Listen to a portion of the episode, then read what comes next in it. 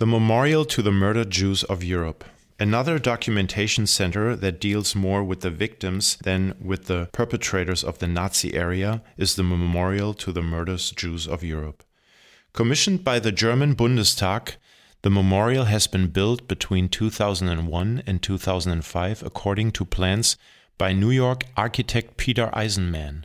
2,711 concrete steles, which stand on an artificial created, wave like field and form a labyrinth in their entirety, are intended to convey the hopelessness of the Jewish population under the terror of the Nazi regime at that time.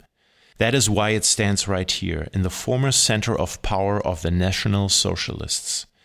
If you walk in between the steles, you may experience a brief moment of disorientation, which is intended to open up space for discussion. The actual documentation is located underground and provides information about the crimes of the Holocaust in themed rooms.